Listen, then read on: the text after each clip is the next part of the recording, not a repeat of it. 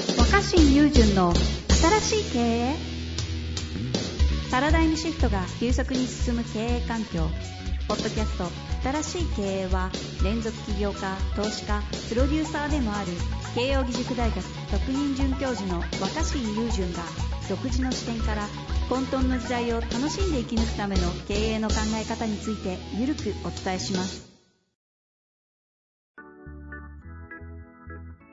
こんにちは、遠藤和樹です。若新友人の新しい経営、若新さんよろしくお願いします。はーい、お願いします。さてさて、なんか最近また忙しそうですけど、そうでもないですか あー、か変わらない。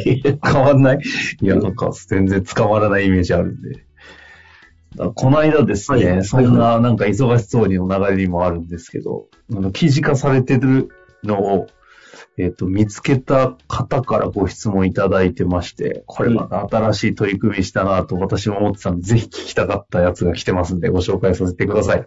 はい。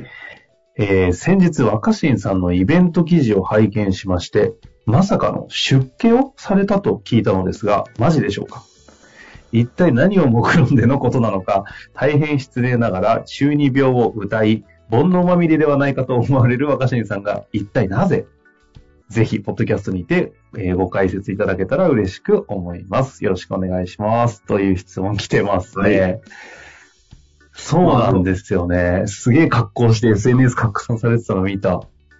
いやいや、まあ、す厳密に言うと、出家ではないんですけどね。あ、そうなうんの。。出家じゃないんですね。出家ではないんです。出家とは言わないですけど、 出家はしてないんですけどえ、ちょっとこの辺、あの、前提知識もない中でなんで、ちょっとどんな経緯なのかちょっとお話しいただけますかうん。いや、あの、まあ、浄土真宗っていう仏教の宗派があって、はいはいはい。そこ真のですかまあ、そこの浄土真宗っていうのは、出家っていうのはないんですよ。で、へえ。出出家せずに在家ってのは、 まあ、その、ほうほうほう。家に家にいたままっていうか、まあ、属属性にいたままっていうんだけど、うんうんうん。まあまあまあ、超簡単に言えば、まあ、今お坊さんになったっていう感じで すね。マジか。 この方の質問の感情と一緒だな。マジかって来てましたよ。で、まあ、おおお坊さんになるのに、浄土真宗は出家しないんですよ。出家しない宗派なんですよ。で、まあ、得度するって言うんですけど。ああ、はあはあ、なるほど。特に。で、まあ一応ね、そうなると、えっと、まあ、その僧侶になるっていうか、まあ、その、その、まあその業界の用用語で、まあ、僧、僧席僧と席を持つっていうね、まあ、僧席を持ったということで、まあ一応人生の中に、お坊さんという立場っていうか、肩書きステージ。肩書き。え、ちょっと待ってください。えっと、特度で、ざえっと、漱石はい。は、えっと、だ、誰でもなれるって言うと変ですけど、できるんですかまあ、誰でもってその資格が、うんどこうじゃないといけないってことじゃないです。別に寺の息子じゃないといけないとか、うんうんうん。そういうのはないです。なんか、資格試験を受けるとか当然ないし、えいやーなんかでもまあまあまあ修行とかは。まあ、面接とか試験とかっていうのは あありました。た。あるんだ。面接とか試験とかやりました。え、なんかすごい失礼ですけど、この質問の方と一緒で、その、わあの、あの若新さんが面接受かるのっていう、その、なんか、いや非常に興味深いですね。うん。まあ、そうだ ね。いや、はい。まあまあまあ、うん、どこから話すといいのかいや、本当ですね。あいのつ、から考えてたんですかまあ、この、この、本当にこの特度に関しては3年ぐらい前。あ、結構考えてましたね。うん、そうですね。あの、まあ、浄土真宗っていうのは仏教の中で、はい。えっと、一番日本ではまあポピュラー。うん。一番、まあ、たくさんの人が入ってるっていうか、まあ、寺もいっぱいある。うんうんうん。うん。宗教、で伝統仏教の一つなんですよ。はいはいはい。うん。で、で、その、えっ、と、もう僕もこういう分野に触れてから知ったんだけど、うんまあ、えっ、と、日本にはで伝統的な仏教、つまりまあ古くからあると言われている、古くからと言われているその伝統仏教が13宗56派って言われていて、はいはいはい。 13個の宗派と、13個の宗派の中の細かい派を全部合計すると56派。 16%。うん、13種56派っていうのはそういうなんかまあ昔からある、古くからある、まあいわゆる信仰ではない、あのなんまあ由緒正しいと言えるかどうか、まあまあ、うんうんうん古ければ正しいとは限らないけど、うん。まあでもあのみんな宗教に対して昔からあるものはみんななんか、あの、いかがわしいものではないと思ってるじゃん、日本人は。はいはいはいはい。うん、そういうまあ昔からある伝統的な仏教ですよっていうのは13種56派あるんですよ。うん。で、その一つなんですよね。今回僕が得とした派っていうのも。で、うん浄土真宗っていうのがまずその13宗の中の1個。うん。うん。で、その浄土真宗の中に、まあその伝統的だと言われている派が 10, 10個ある。10派、真宗10派って言うんだけど、なるほどなるほど。真宗10派っていうのがあって、浄土真宗の中に10個さらに伝統的な派があると。はい。で、まあ10個あるうち、でかいとこ2つってほとんどなんだけど、うんうんうん。うん、もうあの、ちょっと詳しい人は知ってると思うけど、まあ、西東っていうのがあるんですね、浄土真宗の中に。はいはいはい。まあもう古くになんかこう、すごい古くにこの、あの、継承していく中で、まあ家族内で分裂したっていううんうんうんうんうん。話なんだけど、まあその、中で、あとは8個小さいのがあって、はいはいはい。で、福井県に、ああ、そのでかい2個はもう本山京都なんですけど、はい。うん京都に、どっちも近くにあるんだけど、京う都んうのん。残りの8個のうちの4つが、福井に本山があるんですよ。え、4つもうん。で福井へー県、まあそもそも福井県って京都の隣なので、うんうんうん。まあ京、福井はその、浄土真宗王国って言われてて、へえ。浄土真宗が特に、ぜまあ、ぜ日本全国の中でも特にポピュラーなんだけどう、んうんうん。福井県は特に多いわけ。なるほど。で、僕の実家も浄土真宗の、門徒って言って、まあ、あの、お葬式してもらったりとか、はいはいはい。お墓を管理してもらう家うんうん。だったんですね。だから僕のうちも浄土真宗だったんですうよ。んうん。で、まあ、大学院生ぐらいの時にいろいろ研究していく中で、うん。まあ、おぶ仏教って面白いなって出会って、おお、そうなんですね。そうです、そうです。で、その大学院の時にいろいろお世話になった先生の一人もすごくそのあたりについて詳しくて、はあはあはで、触れていきましたと。あ。うん。で、じ実家もそうだったっていうことと、うん。なんか、あとはいろんなタイミングで、縁があったら面白いなとは思ってた。はあはあはうん。だけど、なかなかその、得度するっていうのはまあまあ大変で、あ。あ、やっぱそうなんですね。うん。だからそのはいに 2, 週間、そういうお寺の期間に入って修行、修行っていうか勉強するとか、修行、うんうんまあ、ちなみに浄土真宗には修行ってのはないんだけど、ほうほうほう。修行って、修行というのはしない、ないというのは浄土真え宗なの。い、え、えっと、い2週間ぐらいお寺入られてたんですか、じゃや、で、それやって、あ。うん。しかもまあ浄土真宗っていうのは出家しないので、うん。お坊さんは別に髪の毛丸めないんですよ。はあまあは丸めてもいいんだけど。あ。うんうん。で、浄土真宗ポピュラーなのに、あんまりその浄土真宗のお坊さんのことをみんな知らない理由は、うん。テレビにあんまり呼ばれないらしいんです。浄土真宗のお坊さ漱ん石の方々は、お坊さんたちは、そう、そうは、僧侶は。僧侶たちは。なんでかって髪の毛ふさふさで、うん。ああ、絵的修に行修行してなくて、うん。修行してなくて。お坊さんっぽくないからっていう。うん。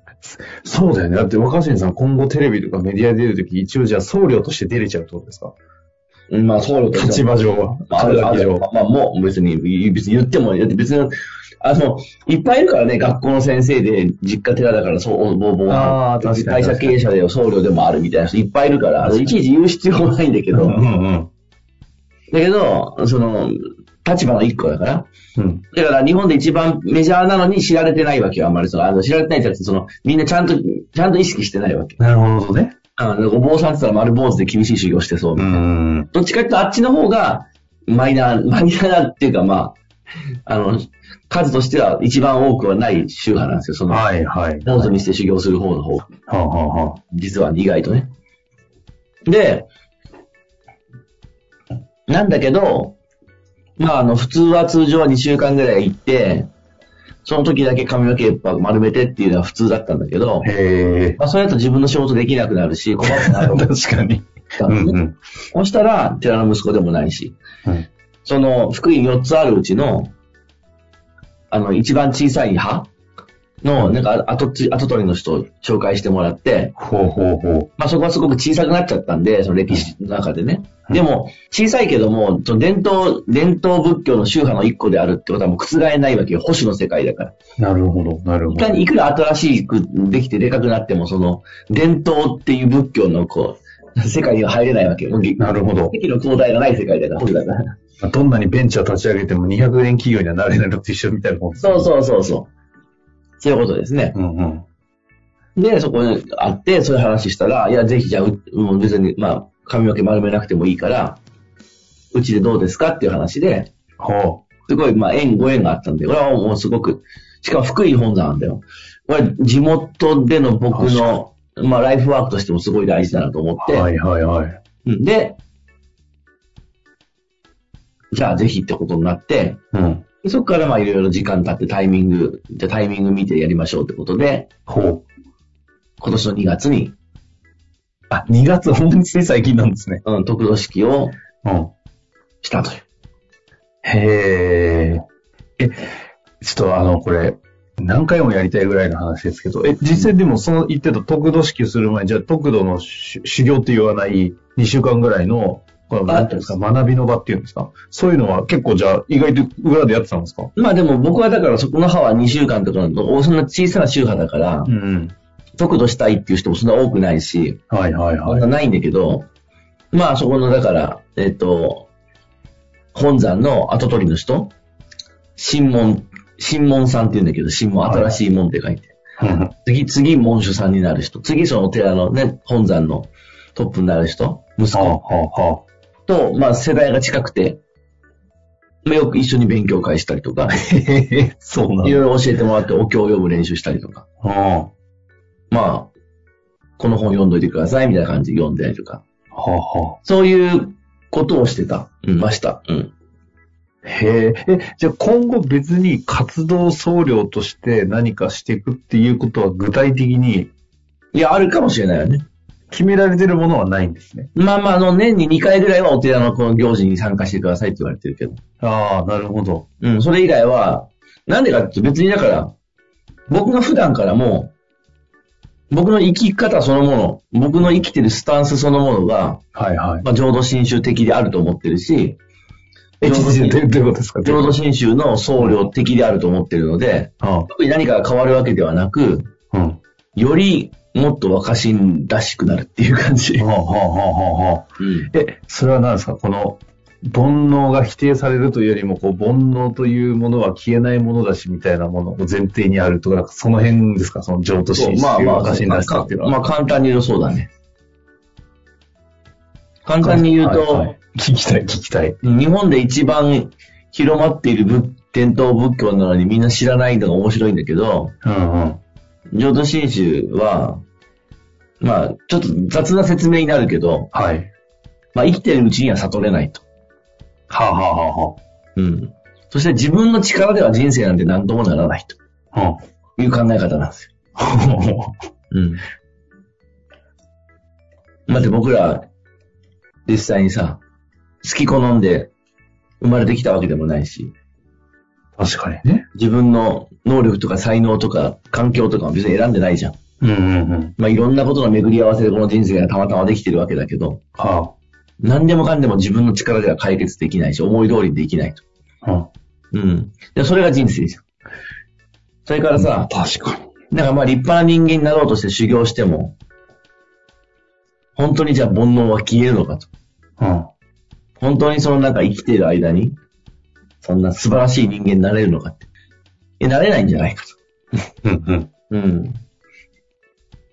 だけどそれを生きている。でもそういうさ、煩悩まみれで、完璧にはなれなくて自分の力では何ともできない人生を生きなきゃいけないわけじゃんうんうんうん。で。それがもうすなわち修行のようなもんだと思うんだよね、人ああ生。この生きるプロセスがね、そのものが。うんどんな人生だったとしても、最後は、まあ、まあ、浄土真宗的には仏の力で救われるって話なんだけど、うん。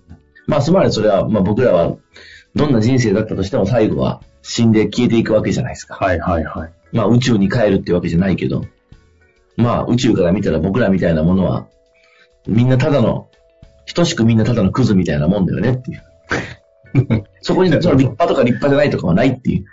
ああ。で、それはもう本当に素晴らしい考え方だと思ってて。うんうん。なるほどね。そこね。うんでも確かに若新さんって意外と、なんかおしゃべり、前回のね、あの、回答も、自分を認識、自分自分の理解をするためにどうすればいいのかって言った時に、うん、なんかその、おしゃべりをして関係の中から自分なんて見つ見つけるしかないじゃんみたいな話とかあって、ある意味ちょっと、ぶ言われてみると、仏教的なというか、色即是空、空即是色とか言われたら嫌ですけど、いや嫌でしょうけど、いやいや、これっぽさありますもんね、なんか。いや、そうだよ。だから、まあ、色即是空、空即是色って、まあ、皆さんよく聞くと思うけど、興味あったら調べてもらいたいんですけど、まさに、その、それは、浄土真宗では扱わないけど、まあ、仏教の大事なテーマの一つで、うん。まあ、色即是空、まあ、ちょっと興味ある方は調べていただければと思うけど、まあ、それに近い、まあ、それに近いというか、まあ、同じ仏教だから、うんうん。うんその考え方っていうか、コンセプトとしてある、あるのが、浄土真宗の場合は、他力本願っていう言葉があるんですね。ああ、そうだそうだ、そうですよね。うん。まあ、だからそうですよね。他力本願ですよ。大事なのは。うん。いやー、なるほどね。こまあ、だから、そうそうそう。自自分の人生ってのは自力でなんとかできると思うところが間違い。ああ。うん。で、まあ、他力っていうのは他、他人の力っていう意味じゃないんだけど、うんうんうん。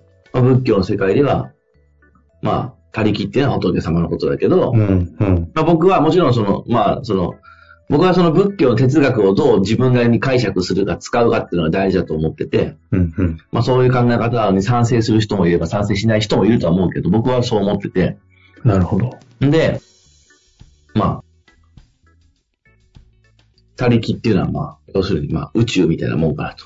ああ。まあだってそうだよ。僕らよよくわかんないよ。人間の生態なんてわかんないこともいっぱいあってさ。はいはいはいはい。宇宙のことも分かってないわけじゃん。だからまあまあ、その、 とてつもなく広い宇宙の中にポツンと人間としてたまたま生まれてきたわけなので、ああ。あんまりこうそこでどうしようもないことはどうしようもないし、な、なんとかしようとしても仕方ないので、なるほど。まあこういう欲まみれの人間としての人生をどう味わうかってことの方が大事なのかなっていうのが。いやー、なるほどね。なんかこの仏教僧侶になられたことによって、つかみ、若新さんはもうちょっと少しなんかつかめたような感じが逆になんか間が広がってわかんなくなった感じが、 この若新さんらしい、この。やいやいや、うん。送料の展開ですけど、今後ね、また3年越しでなられたっていうのも聞くところだと、またこれをベースに何か動いたりすることもあるんでしょうからね、ちょっと定期的にまた、ちょっといろいろと教えていただきたいですし、もしご質問ありましたら、うんはい、いろいろいただけたら嬉しいなと思います。一旦今日はこの辺りにしましょうかね。うん。ということで、終わりたいと思います。はあい。りがとうございましありがとうございますた。本日の番組はいかがでしたか番組では若新雄純への質問を受け付けておりますウェブ検索で「若新雄純」と入力し検索結果に出てくるオフィシャルサイト「若新ワールド」にアクセスその中の「ポッドキャスト」のバナーから質問ホームにご入力ください